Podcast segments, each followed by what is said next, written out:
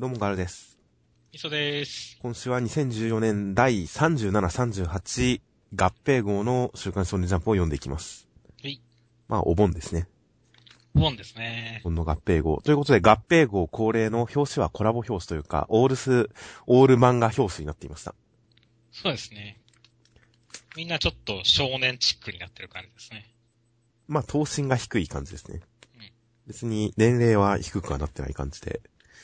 頭身低くなってそれぞれの画風。新年祭はやっぱりちょっと扱いは狭ま、狭い感じになってますね。うん。ということで、表紙。プラス、今回おまけとして、先週も予告に載っていた、ジャンプヒーローオールスターズクリアしおりというのと、週刊少年ジャンプ名場面、珍場面ステッカーというのが付録で付いていました。そしてクリアしおりは結構かっこいい仕様ですね、これ。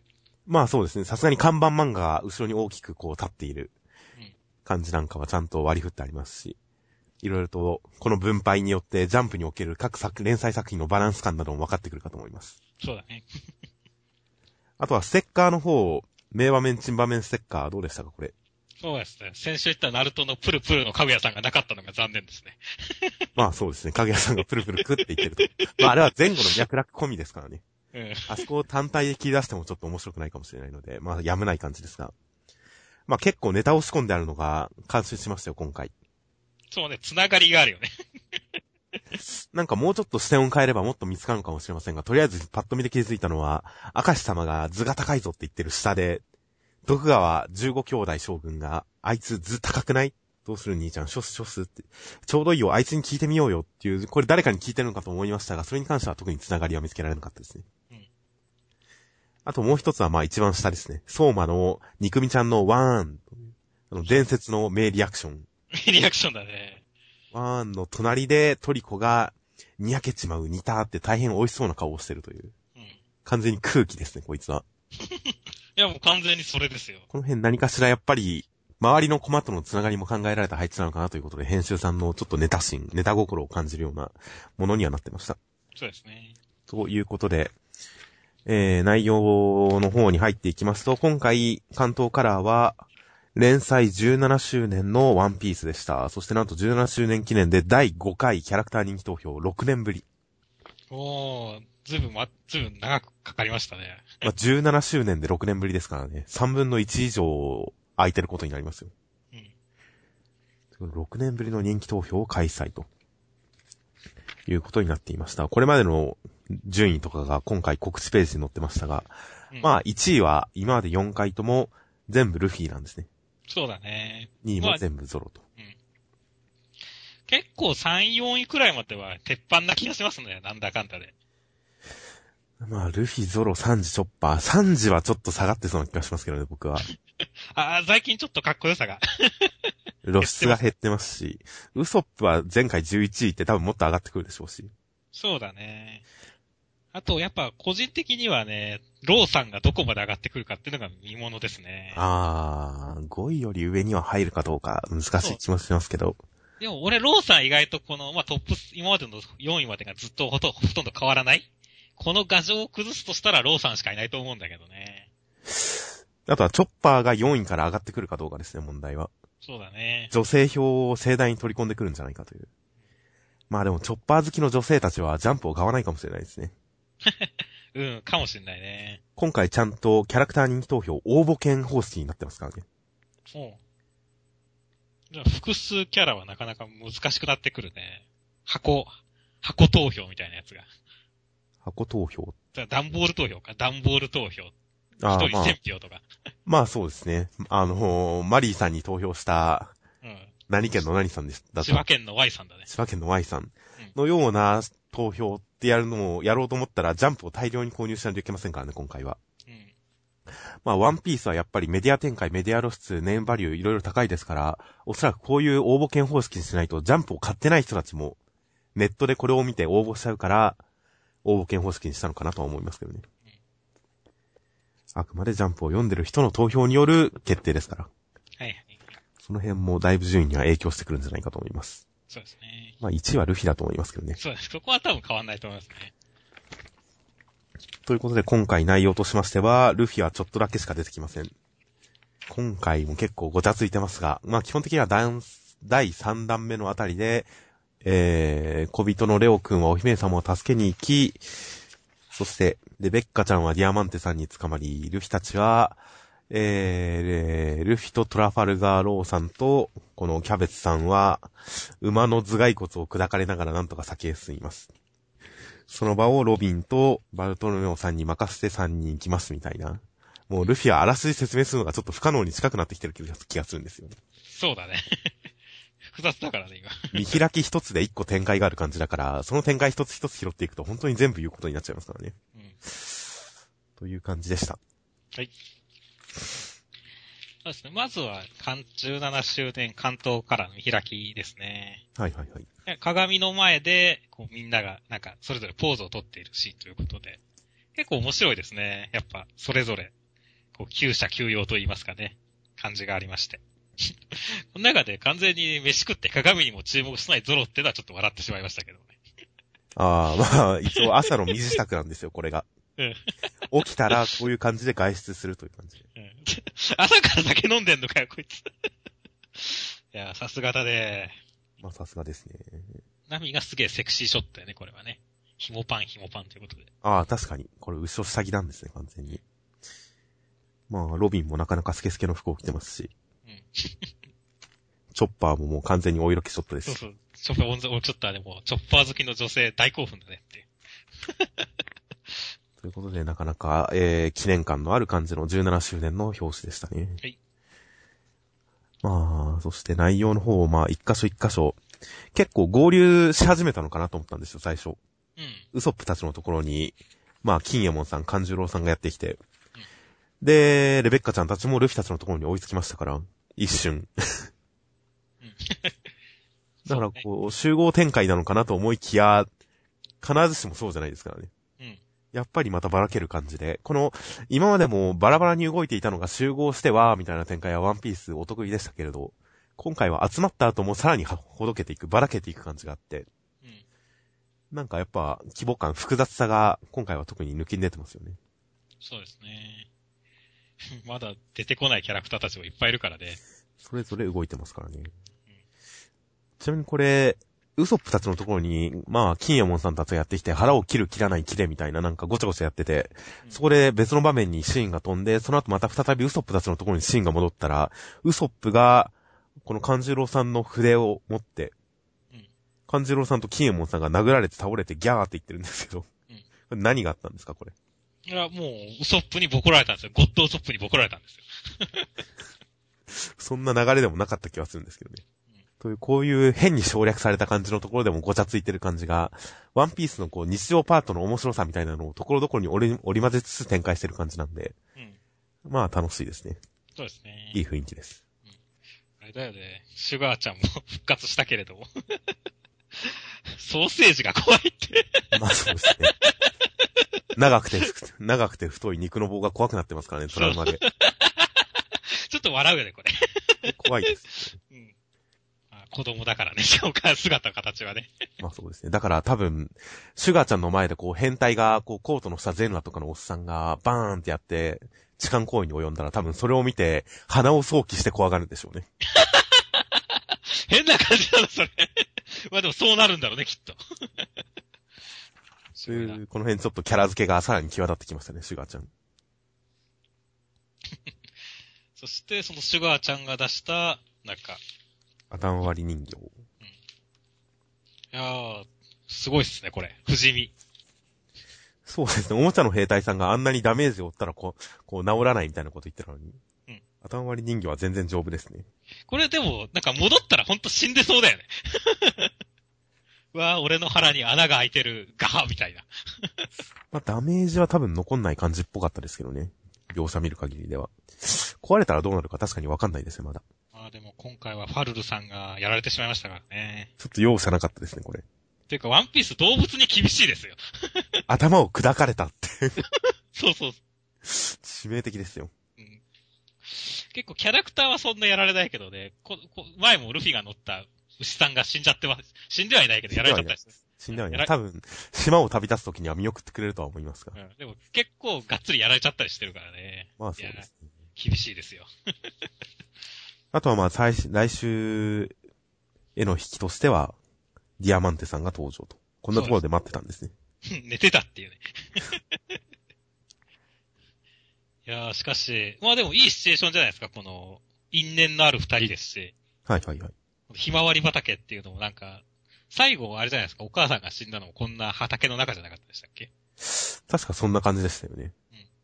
そういうところも含めて、いい1対1だと思いますね、これは。まあそうですね。ここにルフィたち含めて兵隊さんことお父様が向かってますしね。向かってますね。まあでもその前にどういう展開になるか、レベッカちゃん奮起展開になるのか、リョナ展開になるのか、楽しみですね。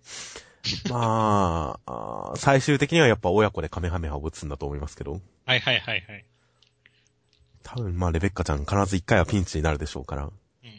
ハラハラドキドキですよ。そうですね、ハラハラドキですね。では続きまして暗殺教室の第103話、えー、死神さんに対峙したな、なぎさくんはぜ、これまでの戦いの教訓を活かして、死神さんに、こう、一矢報いよう時間を稼ごうとするんですが、死神さんはそんな、なぎさくんの持っている技術をはるかに上回る完成された技術を持って、えー、なぎさくんを撃退してしまいます。もう全く叶わない。そして、ビッチ先生を助けに行った集団チームは、なんとかビッチ先生助け出したと思ったんですが、ところがビッチ先生死神に強査されていて、教えそそのかされていて、なんと死神側についているっぽいです。まるで別人という展開でした。はい。ということで、まず、先週、かよのちゃんのあばらが折れて、これはまずいと思いましたが、うん折れてなかったです。いや、よかったですね。単身しましたよ、本当に。安心しました。そうですね。い一気にこう追い詰められてる、もう、行くところまで行っちゃってる感を感じてましたが、そこまではまだ行ってない。まだちゃんと展開としては序盤の体裁を保っているっていうのもいいですし、その上でやっぱり先週のあばらが折れてるっていう発言は完全にフェイクというか、読者を引かせるための、うん。読者をびっくりさせるための嘘でしたからね。しかもそこにもちゃんと伏線が仕込まれているという。そうそうそ死神さんはこれくらいの情報しか把握してないという、そこを把握するという、そういう伏線まで込めるという松井演出でした。う。そうですね。まあ、死神さんのことだから意外と、分かって言ってたか可能性もありますけれどもね。うーん、まあ、先週の感じだと一応ははいはい。分かってなかった可能性もありますけどね。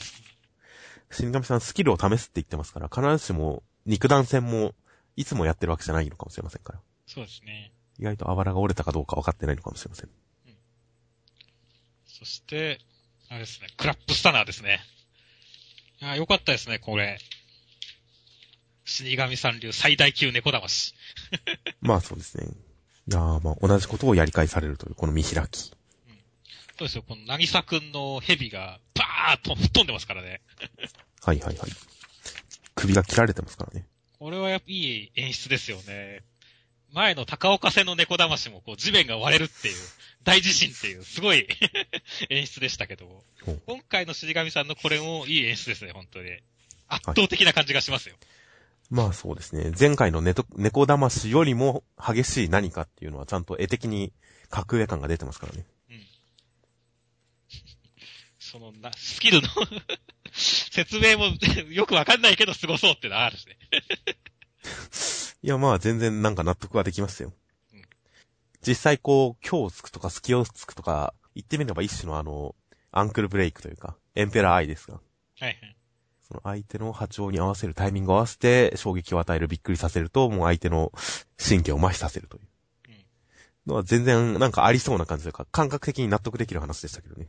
何作も結局ほんと最終的にはやられたというよりは、ほんとこのクラップスタナーだけで気絶しちゃった感じですからね。まあそうですね。完全にそうですね。うん。しばらくの間、麻痺する。神経が麻痺すると。まあ、今回、渚くんがこう、迫るときに多分負けるだろうなとは思いつつ、どうやって負けるんだろうっていうのは予想がつきませんでしたから。まあそこで同じ技術をぶつけてくる。さらに完成形でっていうのは、まあ本当にいい演出でした。そして、まあ A 班が全滅して、C 班、B 班の話に移るわけですけど、はいはい。結構今回、なんかドアのない壁の向こうにやたら大きな空洞があるって糸名くんが発見したりしてますけれども、はいはいはい。これはなんか、あれですね。なんかこのまま生徒たち全滅して、コロ先生との戦い展開に行きそうな感じになってきましたね。ああ、確かに。うんその上で生徒たちが仕掛けていた何かがコロ先生を救う感じになるかもしれませんね。うん。そうそうそう。いやーだから、ちょっといろいろそういったところでも含めて期待が膨らんできていいですね。まあ、まあ伏線が多いですね、今回も。そう、伏線が多いですね。鉄板の上のコロ先生がすごい似合っててちょっと笑ってしまいましたけれど。まあタコですからね。そうそう、海鮮類だからね。そして、あれですね、D 班ですね。はいはい。ラストは。結構びっくりしましたね、この展開。ビッチ先生、まさかの裏切り。やっぱりビッチだったっていう展開ですね。まあ確かにそうですね。一体何をされたんだってことがありますからね。うん。そう。まあ、死神のスキル、強査術。強査されただけでね、ここまでやっちゃうなんて、ビッチ先生、ビッチですよっていう。まあこれは完全に予想外でしたよ。うん。まあここまでの展開で死神さんの怖さを見せつけた上で、ビッチ先生助けにドアを破って入る、火薬で破って入る。それも生徒たちの間にはちょっと迷いがありつつ、でもとりあえずやってみようって中に入る。で、ページを開くという、ページをめくるという。このページまたぎで、なんかちょっと怖い感じがしてめめくるわけですよ、ページを。うん。そしたら、ビッチ先生が普通にいて、あ、助けられた、よかった。この一瞬の安心で、こう、振りかぶった後で、何か起こるといううん。この演出。てっきり、ビッチ先生偽物かと思いましたけどね、一瞬。うん。というか、今でも多少その疑いはなく、ゼロにはなってないですけど。まあ、偽物かと思いきやそうではなく強査術。まあ、一種の洗脳だと考えたら、もう、カラスマ先生の口づけとかで洗脳が解ける展開なのかなとは思いますが。はいはいはい。なるほどね。あ、それは確かにちょっと熱い展開ですね。まあ、それはまあ、それは極端な例としても、何かしら、やっぱ愛情で、感情で、洗脳が解けるっていう展開だとしたら、結構もう、そその先にはビッチ先生の自己犠牲が見えてきて怖いんですけどね。自己犠牲展開がありそうで。そうですね。やっぱ個人的にはね、ビッチ先生、まあ、多分、死神さんの口車に乗っちゃったんでしょうけれども、あれじゃないですか、死神さんに生徒たちを殺されるくらいなら、私がみんなを殺し、殺してあげるじゃないけど、優しく気絶させてあげるっていう方向なんじゃないですかね。とは思ってるんですけどもね。違うかな？まあ、だとしても、うん、どうなんでしょうね。生徒たちのために。まあもちろん洗脳されてないっていうのが一番パターンとしては高いですけど。パターン、可能性としては高いですけど。うん、ここを監視されてる可能性もありますしね。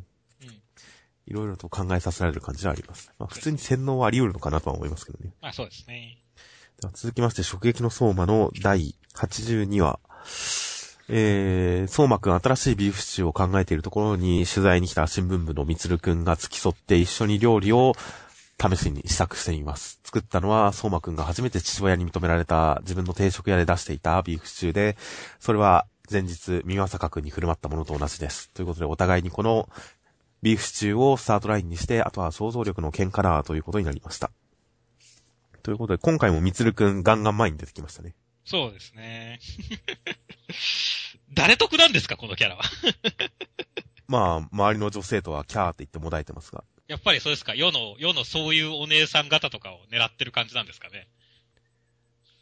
あー、でも可愛い系男子って今のところ出てない気もしますね、相馬には。今、出てないですね、確かに。そう考えればポジション埋める感じではありますが。まあ、今回はあくまで料理のこの解説役というか、リアクション役としてここに配置されてますが、うん。別にそれが田所ちゃんじゃダメな理由も特に今のところはないので、そうだね。まだドラマ上、ストーリー上の位置づけってのははっきりしない感じですけどね。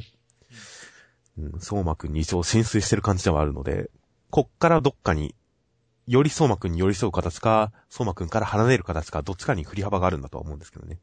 その辺まだ不明なので注目です。あとまあ、料理。シチュー解説、最近の相馬の料理のこの理屈力はやっぱいいですね。そうですね。あの、ちゃんと、ちゃんと解説してくれますからね。これはまあ、普通に作れそうなやつですしね。うん隠し味に白味噌ってありますけど、白味噌のビーフシチューって、ビーフシチュー、クリームシチュー。まあ、シチューに白味噌を使うって結構聞く話ではありますし、どっかの観光地で食べたような覚えがあるけど、どこだか思い出せないんで今、気持ち悪いんですけど、どっかで食べた気がするんだよなという。うん甘めの白味噌のシチュー。うん。まあ実際、そのシチューどっかかわからないかなと思って白味噌シチューってネットで検索したら、白味噌シチューのクックパッドとかのレシピが大量に出てきましたから。はいはいはい。まあ白味噌入れるのは定番レシピみたいですね。なるほどね。ということで結構この辺隠し味なども実際に活かせるもの。別に実際にやったらまずくなるものとかではないでしょうし。まあ、料理漫画でまずくなっちゃダメだからね。許されるのはオーマイ昆布だけだよ、それが。はい。ということで、ちゃんとした料理っていうのも伝わってきますし、まあ美味しそうだなと思いますし、まあ、みつるくんのリアクションもこれからインフレしていくことを考えたら、まあ、基本位置としてはこのくらいのリアクションでいいのかなという感じでもありますしね。そうですね。まあ、あんまりなんか、官能的な方向には振らないでほしいですけどもね。いや、僕は官能的なの来るかなと思ってますよ。みつるくんが。僕はそれ別に望んでないんですけど、まあでも望んでる人は多いのかな。すでに今週のジュワワワーでかなりそれっぽいですけどね。うん。そうそうそう。だからこれはもう、だから俺も誰、うわーっつって、うわ、俺得点会じゃないなと思いながら見てました。もう多分最終的には腰、もうガクガクいって腰が抜けちゃうんじゃないですか。ということで、まあ、みつるくんも、のリアクションも基本、基本リアクションを見せたということで料理に関してもリアクションに関してもとりあえずスタートラインをはっきりさせて、こっからどう改善していくか。まあおそらくそれを見まさかくんはさらに読んでくる。それをさらに上を引くかどうか。というこの、同じ料理、完全にこの料理を基本ラインにして、ここに対するアレンジで勝負しますよっていうところまで勝負の構造を単純化したことはまあ、良かったですね。そうですね、わかりやすいですからね、こっちも。匠くんの時の勝負の最後の1アレンジだけをこう抽出した感じの展開になってますからね、ちゃんと。うんそこまでのスタートラインはもう事前にはっきりさせちゃうということでかなりわかりやすくていいかと思います。はいでは続きまして、ジャンプコミック第1巻9月4日発売ガチンコ大人気御礼センターカラー日の丸相撲の第12番、第12話でした。えー内容としては、まあ、えー地区大会の優勝は、まあ、石上高校になりました。ということで、ダチコ敗退でしたが、えーダチコをみんなで頑張ろうというところに、この王者、映画大附属高校の久世宗介くんというの人が絡んできて何かこう、因縁めいたものが生まれました。その久世くんはなんと現、現というか最後の、えー最後の日本人横綱大和国という人の息子で、もうサラブレッド横綱の正当後継者でした。その名も、えー草薙の剣ということで、その久世くん、今まで父親に言われて若い目を摘むなということで大会に出れなかったんですが、鬼丸くんを意識して、ちょっと心境に変化が生まれそうです。そして鬼丸くんたちは5人のチームを集めて、インターハイ出場を目指して、夕日に向かって3人で肩を組んで歩いていくのでしたという展開でした。はい。青春ものですね。すげえ終わり方でしたよ、今回。とりあえず今回は、この、まあ、刈谷俊くんと久世宗介くんの紹介会でしたね。まあそうですね。いやー、刈谷くんが 一気に萌えキャラになったのは良かったですね。どこ行ったんだよ、知らない土地で俺を一人にすんなー、つって言って。その後の突っ張りもちょっと面白いですね。確かに。かなり、まあ、この二人のコンビ感いい感じですね。バランスのいいコンビだと思いますよ。うんこのぬぼーっとしたでかいやつにちっちゃいののおどおどしてるという。でも強気。一瞬で強気強気になるからね。この感じはいいですねう。ん強気から。そして、久世くんもね、一気に、横綱の息子、ただでかいだけでも十分格があったんですけど、横綱の息子っていう、すげえ、最大級の箔つきましたからね、これ。まあ、そうですね。実際、結構、僕らは若隆世代だったりしますが。うん。相撲、子供の頃に見てた相撲は完全に若隆世代でしたが。そうだね。やっぱりこう、相撲、力士の息子は強いイメージありますしね。あるある。実際若隆もね、そのすごい強かったし、お二人揃って横綱になったしね。そうなんですよね。ということで、確かに血を受け数感っていうのはすごい説得力ある気もしますし。まあ全体的に今回一話通してクゼくん強い感じはすごい出てましたしね。あれですね、柱も割っちゃいますからねやっ。ちゃいますからね。ちゃんとその後、古くなってたもんなって自分で言うっていうこの謙虚さ。この謙虚さもキャラ立てに役立ってますしね。いや立ってるね。決して、俺の、俺はすごいって感じではないっていう感じが。眠れる国宝、草薙の剣って言いますが。ちなみに、いや、草薙の剣ってこれまでちゃんと実在する方の名前だったわけですよ。そうだね。それが突然草薙の剣って、まあ、実在はしてますけど。うん突然別ジャンルだなって今びっくりしたんですけどね、これ。これ別ジャンルだね。天下五剣とはまた全然違う。ね、本当まあ伝説級の剣になっちゃったからね。そうですね。誰かが撃ったっていうかなんでしょう、名刀ってわけでもないですし、うんもちろん国宝でもないですし、もちろん。そうだね。国宝とはまた別ジャンルのあれだからね。考古学のレベルだし、ですしね。愛知県のあそこにあるんですっけ今。いや、じ伊勢神宮さんにあるんじゃないの？伊勢神宮ですっけ？熱田神宮にあるんじゃなかったでしたっけ？あ、そっちだっけ？ごめん、ちょっとちゃんと俺も把握してないんで。という草薙の剣、結構格上感がありますが、反則か、反則だからね。まあ、鬼丸国綱ですとか、あと三日月宗近っていうのが、その天下五剣と世に言われている、えー、実在する名刀五振りうん。の2本だということを考えると、やっぱり5人ぐらい国宝級がいるのかなと思う、いう感じだったわけですが。うんやっぱそれに対して草薙の剣って出てくるってことは、それに対するちょっとやっぱり枠外というか、うん。ちょそうだ。ちょっと1ランク上な感じが出てますからね。出てるね。この辺の命名はやっぱり多分狙ってやってるでしょうから。なんかちょっと、考えさせられますよね。うん。いや、でもなんか、今後誰が出てくるのかっていうことまで含めて。そうそう。幅も広がったしね、これで。そうですね。これがありならばっていうことではありますからね。きっと外国人力士もすごいなんか、ななんか外国級のなんかあれ出てくるんじゃないの？すごい剣とか。僕もちょっと思いましたよ。外国人力士。日本にやってきた外国人力士、力士、エクスカリバーとかいるんじゃないですか。そうそう、出てきそうだよね。それはすごい楽しみですよ。展開ありますからね、ここまで来ると。すごい楽しみですよ、その辺も。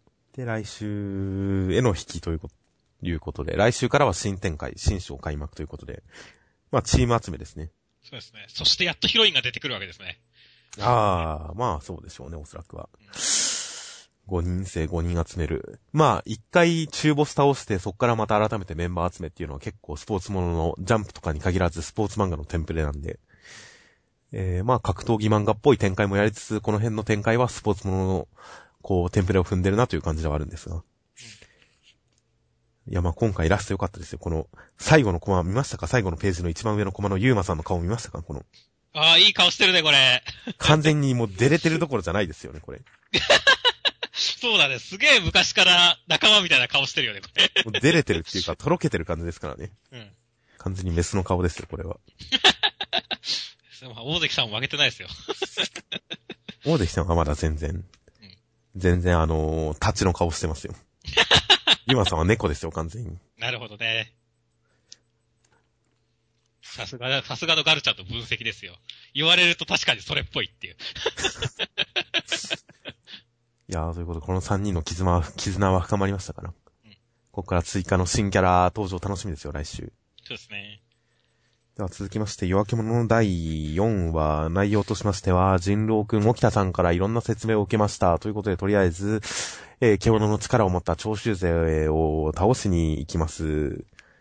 行きました。出くわしました。戦いますという展開でした。はい。まあ、ここまでの、なんでしょうね。一通り必要な設定は全部説明してくれましたね、今回で。そうだね。まあ、新選組と長州藩が争ってるっていう展開ですよね。長州側がそもそもにはその従人、獣の刀というのを、獣の刃というのを使い出して、で、その刃というのはまあ人を切ったらその人に適合したら、その人の中に入るという、まあ使い捨てのスタンドを発現する矢みたいなものですね。そういうことですね。体に取り込まれてしまうという。そしてそれを持ってきたのは黒船。黒船って何なんだってことになってきますが。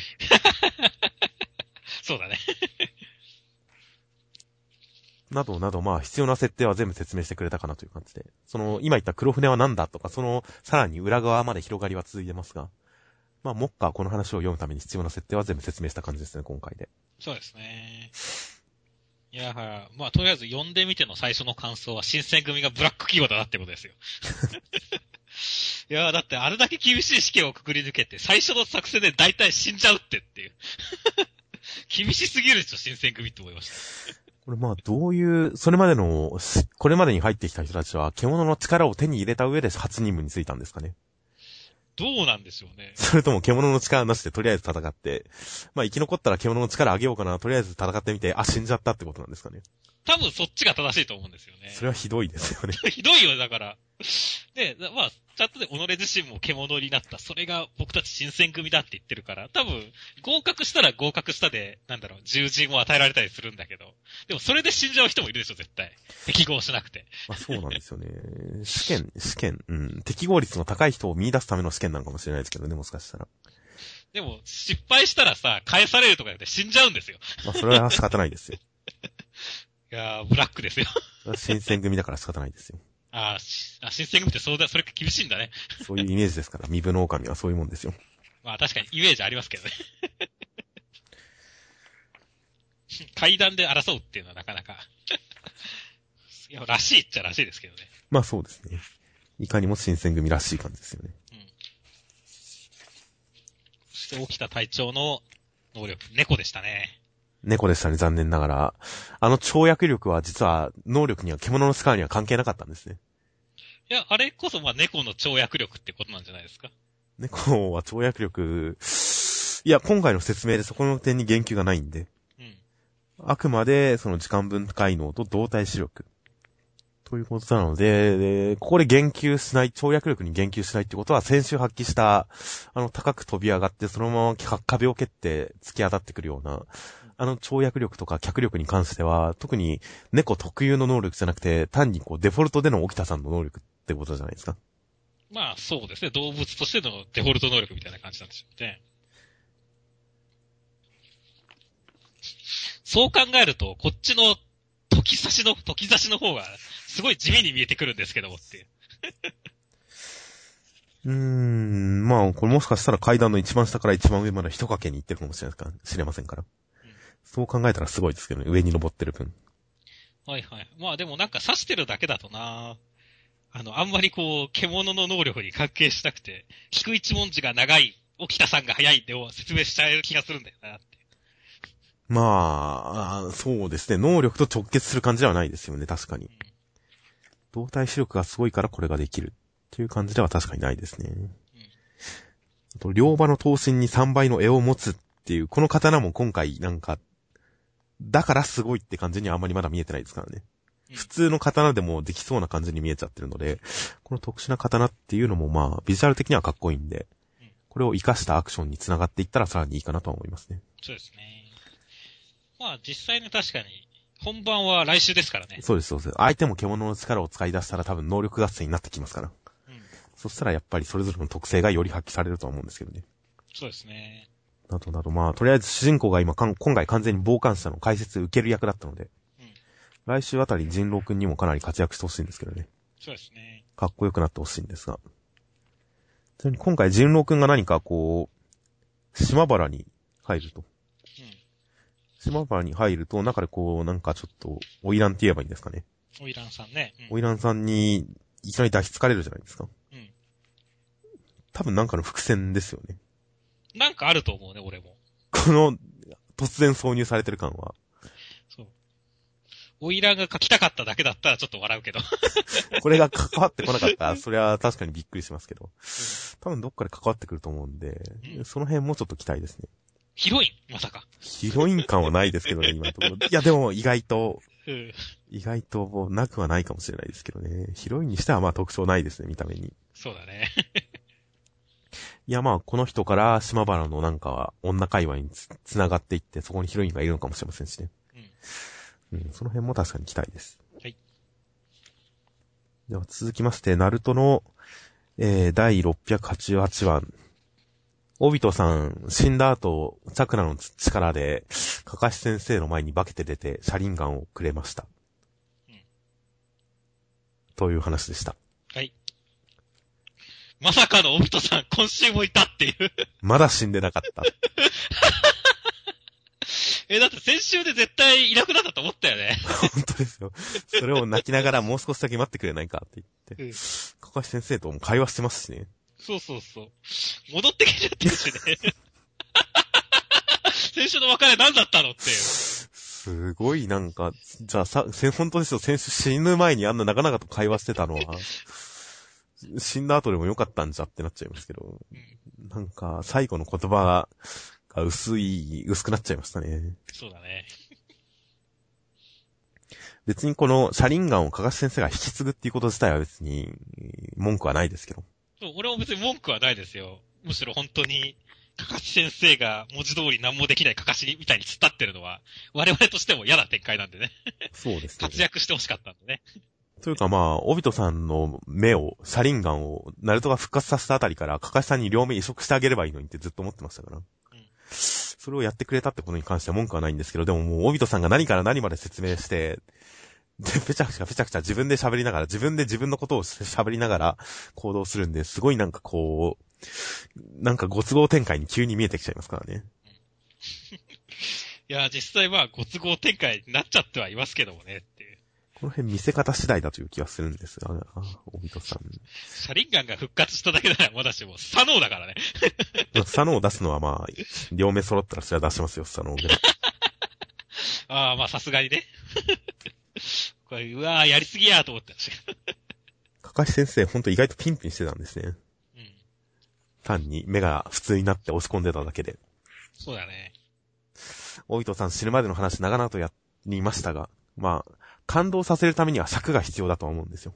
うんこう、一箇所に感動を集中させるためだけにエピソードを短く切り詰めてしまうと、それはそれで物足りなくなると思うんですけど、かといってその長い尺の中で、で同じ話を繰り返したりだとか、説明がすごい長くなったりすると、やっぱりどうしてもストーリーというかテンションがだれてしまうっていうのがあるので、うん。その辺、まあ、一通り、だいたい3話ぐらいかけてオビトさん死にましたが、うんまあちょっと、万節を怪我しましたね。怪我しましたね。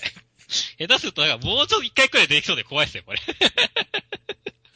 まあ、さすがに、さすがに戦いの最中はもう最後じゃないですか。戦い終わったら出てくるかもしれないですけど。うん。シャリンガン。なんか時間限定らしいですから、このシャリンガン。そうだね。そのシャリンガンがなくなるときに、オビトが戻ってくるかもしれませんからね。そうだね。よくやった、かかしいって。うん。オビトって。うん、やりそうで怖いわ。まあ、それはそれとして、結構でも話をすごい進みましたよ。かぐやさんも、なんか第二形態じゃないですけど、美獣になっちゃいましたし。まあそうですね。黒絶さんもかぐやさんから切り離されちゃいましたしね。そう先週の終わりで切られてたんだよね、黒デスさん。これ最初なんで黒デスさん落ちてんだろうと思っちゃいました。一瞬、せ先週見直しちゃいましたもん、俺。ああ、僕はちゃんと黒絶さん切り離したなっていう印象が先週のラストだったんで、うん普通に読めました。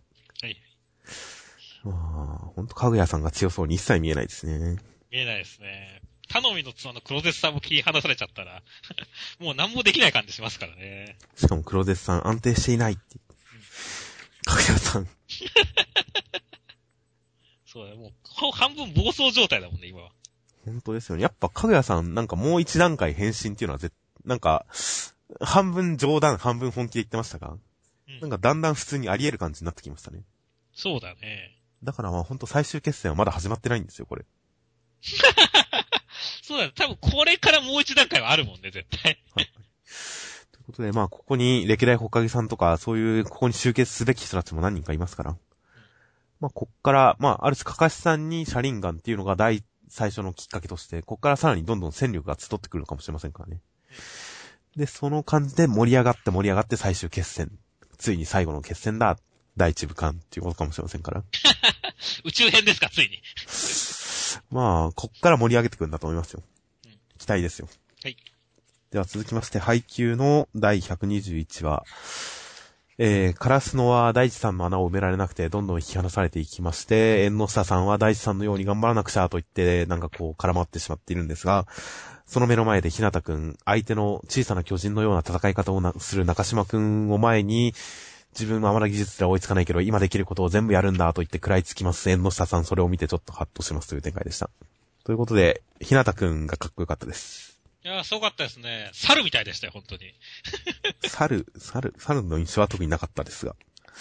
僕はなんか、この動きを見て、なんでしょうね。かうん、なんて表現していいかわかんなくて、なんか猿っぽいって表現になっちゃいましたけど、とんでもないじゃないですか、動きが。まあそうですね。自分でブロックしたのを自分で拾って、最後アタックまで決めるっていう。はいはいはい。企画外じゃないですか、ほとんど。まあそうです。確かに。これ来週、確かにその点言及されるかもしれませんね。うん自分で止めて拾って打つという。多分、実際の試合で見たら盛り上がるなんてレベルじゃないレベルで、お、おーってなるじゃないですか。確かに。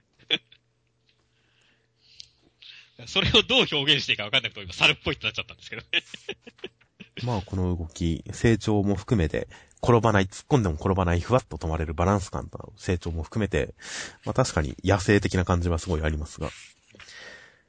やっぱりひなたくんだけちょっと横動き、基本的にバレーの試合で縦もしくは前後の動きがメインの中、ひなたくんだけ横に激しく動くんで、全選手を通してもやっぱりひなたくんだけ異質に映るんですよね。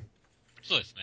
ちょっとおかしなことしてる感がありますし、それで敵に勝ってる感じっていう、この一室で活躍してる感じ、相手を突き放してる感じとか、やっぱひなたくんのかっこよさはここにあるなと思いますね、改めて。うん最強じゃないけどかっこいいっていうのがそう伝わりますからね。そうですね。失敗もしますからね。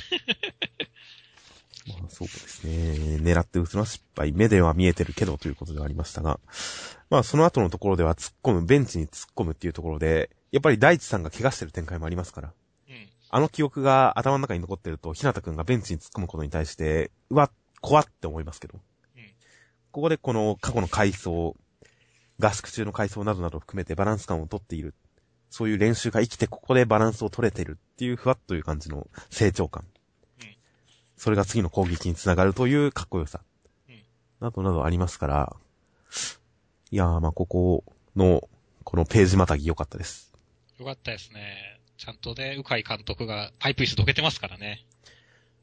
まあ、そうですね。うかい、うかいコーチがパイプ椅子をどけた結果、たくちゃん先生が吹き飛ばされるという。これ多分パイプ椅子で殴られたものと思ってるんですよ、僕は。僕もそう思った。これちょっと笑いどこでしたけど。そうですね。清水先輩がそっち気にしてますからね。うん。ひなたじゃなくてね。たくちゃん先輩は、歯を折って退場するかもしれないですね。いや、もう、まさか二人目の犠牲者ですよ、本当に。本当ですよ。大地さんに続いて。うん。ということで来週たくちゃんに期待ですね。かけちゃんどうなってるか期待ですね。あとまあ、縁の下さんも何かに気づいたらしいですから。この辺、月島くんの時もそうでしたが、月島くん目覚める展開の時もそうでしたが、やっぱキャラクターが成長する時には、とりあえず、直接的に絡まないとしても横にひなたくんを置いとくという。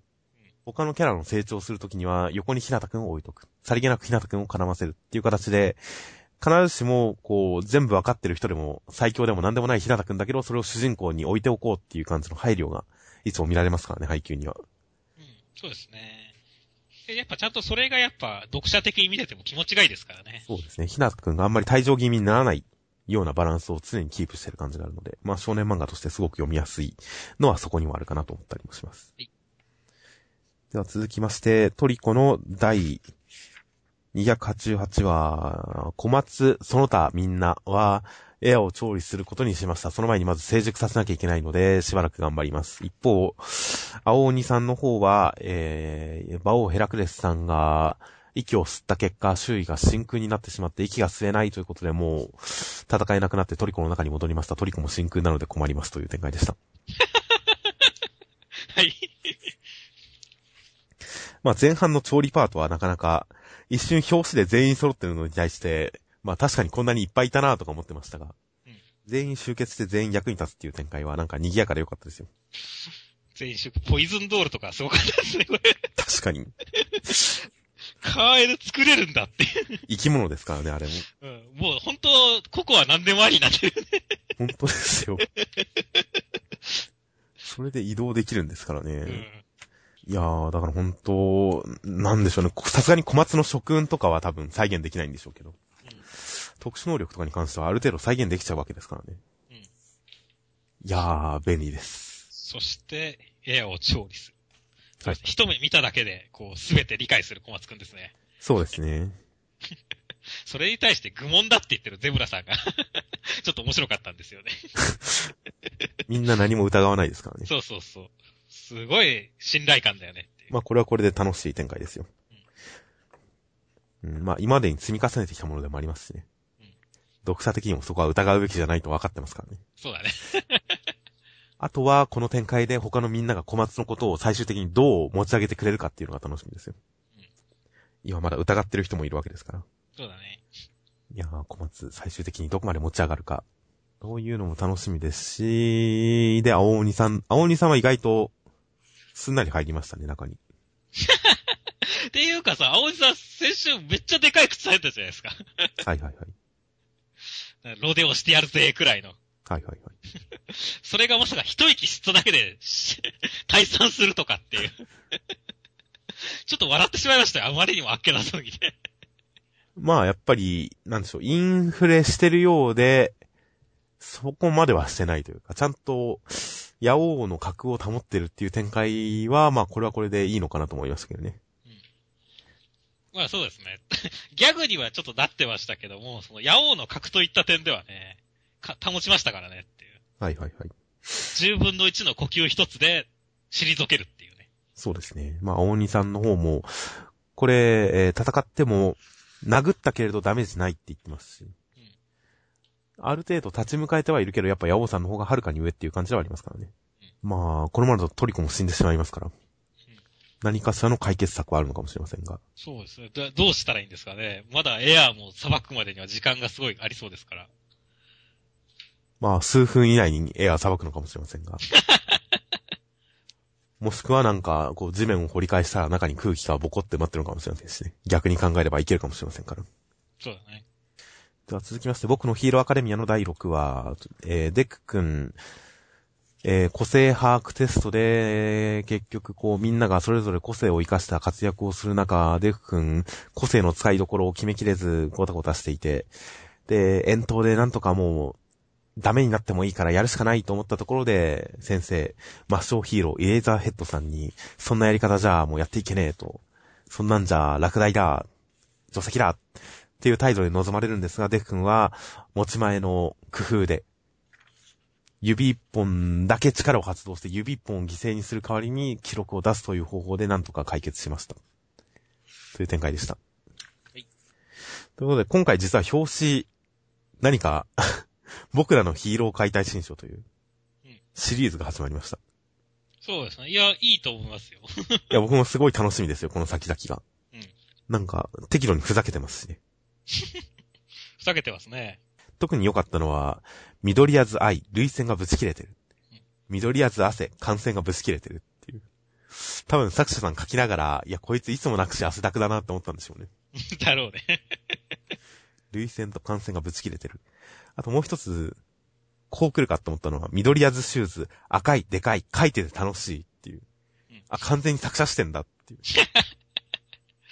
いや、でもいいじゃないですか。これなんか、作者のなんか、裏エピソードみたいなのも今後入ってきそうで楽しみですよ。まあそうですね、メイキング要素もちょっとありつつ、まあヒーローといえばやっぱ解説ですからね。うん。いや、そうですね。設定ですよね。はいはいはい今回1話見た限りでもいっぱい出てきますから、もう決してネタが切れることはきっとないでしょう。うん現役ヒーローも含めればいっぱいいますからね。そうそうそうそうそう。20個分くらいのストックはあるからね、もう。もう全然ありますということで、今回も生徒たちがいろいろ個性を出しました。うん結構一コマしか出てない人でも、やっぱりそれこそ個性が発揮されてていいですね。熱いつゆちゃんは。な、4本足で走ってるしね。そうですね。カエルっ子、カエルっ子ですよ、カエルっ子。いや、またすごいマイナーな性癖に対応してきますね。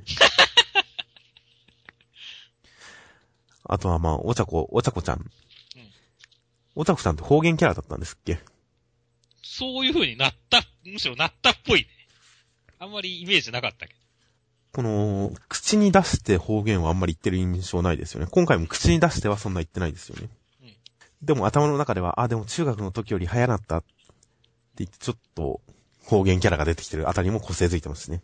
うんあと、着てるもの全部ゼログラビティ無重力にすると、感覚としては裸に近いんじゃないかっていうので、その発想はなかった。疑似裸みたいな、重力的に言えば裸みたいな目で見るとちょっとエロいんじゃないかと思ったりですね。うん。あとは、一番、やっぱり今回一番キャラが出てきたのはこいつですよね。ネビルレーザー。青山優雅くん。ゆうがくん、ネビルレーザー。これ、だって、パッと見だってどっから出てるかわかんないじゃないですか。うんへそなのかもっと下なのかわかんないじゃないですか。うんで、この50メートル走出た後に1秒以上茶室するとお腹壊しちゃうんだよねって。茶室っていうのが一瞬、こう、別のな何かに空目しちゃうじゃないですか。うん、思う思う。いやー。ちょっとこれはもう、なんでしょうね。この見た目下ネタな感じ。僕はまだこれへそから出てるって信じてませんよ。まあ、きっと言及されるとは思うけど。いやー、まあ中学時代はきっと大変だったんでしょうね、これで。いや、なんかね、きっと、なんか嫌なあだ名つけられてたんだと思うよ。いや、そうだと思いますよ。高校ではそんなことはないでしょう、きっと。いじられたりはしないでしょう、きっと。そうですね。みんな引いてますからね、普通に。そうそう。ということで、他にもなんか怪力キャラだなんだ、うん。個性的な面々が見えてますからね。ブヨンブヨンしてる子もいますからね。いやー、楽しみですよ、この辺のキャラクターたち。ですね。そしで、まあ、結構ね、他のヒーローがいろいろな結果出してる中で、意外とデク君が中学校時代よりも全体的に記録を上げてるんですよね。握力も40キロから56キロに上がってますからね。ほうほうほう。この辺はやっぱりちゃんと中学校から頑張った結果ですよねっていう。まあそうですね、完全に。短期間での集中特訓ではありますが、中学時代であれば筋力ほんとこのくらいは平気で伸びるとは思いますしね。そうだよ、爆豪君が邪魔しなければ50ウェイト差ってもっと上がったはずですよ。ああ、確かに。6秒台出たはずですよ。確かにそうですね。思ったよりもタイム低いなと思いましたけど、これば邪魔されてるからですね。本当爆豪君は、ひ こういうとこひどいよね。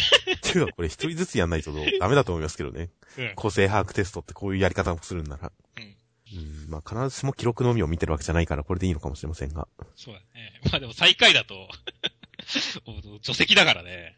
まあ対応力を見るですからね、あくまで。うん。必ずしも対応力込みでの判断での除籍だとは思いますから。はいはいはい。対応力を見せた上で、理不尽な状況への対応力を見せた上で最下位だったらそれはそれで許されるのかもしれませんからね。まあ今回デフ君にはそういった要素はしばらくなかったので、除籍対象だったわけですが、最終的にはちゃんと対応してみせるという。そうですね。いや、今回のこのアンサーに関しては、僕は結構想像してなかったんでね。すごい良かったですよ。僕もそうですね。なんか、そうですね。予想しようとした上でできなかったですね。どうするんだろうと思った上で予想できなかったですね。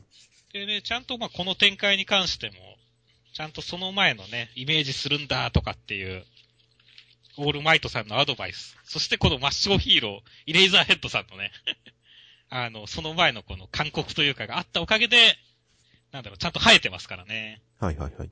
そうそう。100ゼロじゃなきゃ、じゃダメなんだっていうね、ところで第三の道を見つけるっていう展開は、実によくできてるなと思いましたね。まあそうですね。デフ君が追い詰められて、その中で自分にできることをする。しかもやっぱデフ君の能力、基本、自分の身を犠牲にしてるっていうところがちょっとかっこいいし、中二心を煽りますからね。うん。指を、あくまで指を犠牲にした上で解決っていう。なので、その辺の解決の方法に関してはすごく良かったですけど、個人的にちょっとだけ読んでて違和感が生まれたのは、イレイザーヘッドさん、オールマイトさんのことは認めてるんですよね。そうだね。これがなんか微妙に、なんでしょうね。それまで読んでて、デフ君のことをこう、責めた上で、オールマイトさんを例に出して、む昔暑苦しいヒーローが大災害から一人で千人以上救い出すという伝説を作った。で、同じ万有でもお前のはダメだっていう話をするんですけどうん。なんかそれまでの流れ的にオールマイトさんのことも否定的に見てるのかなと一瞬思ってしまったので、ここでオールマイトさんはいいけどお前はダメだっていう流れに繋がるのが一瞬なんか変な違和感があって、ここでちょっとだけ流れが途切れちゃったのは僕の中でもったいなかったですけどね。はいはいはい。まあ、オールマイトさん。緑谷少年。緑谷少年。私は彼と馬が合わないぞ。ここいいよね。さすが名言力でありますよ。そうですね。これを名言のように言ってますからね。うん。これの流れもあって、イレイザーヘッドさんがオールマイトさんを認めてる前提のセリフにちょっと違和感があったりもしたんですけどね。はいはい。てっきりもっと反目に近いものがあるのかと思ってましたから。意外と認めてるという。その辺もありましたが、まあ、最終的なところまで行ってみればデフ君いい活躍だったので。いやー、こうから先、あとはまあ除籍騒動がまだ残ってますからね。そうですね。デフ君が最下位免れたとしても、その代わりにじゃあ誰か除籍されてしまうのかって言ったら、それを見過ごせるようなデフ君ではないですからね。そうなんだよね。その辺の除籍関係の処理も見物です。はい。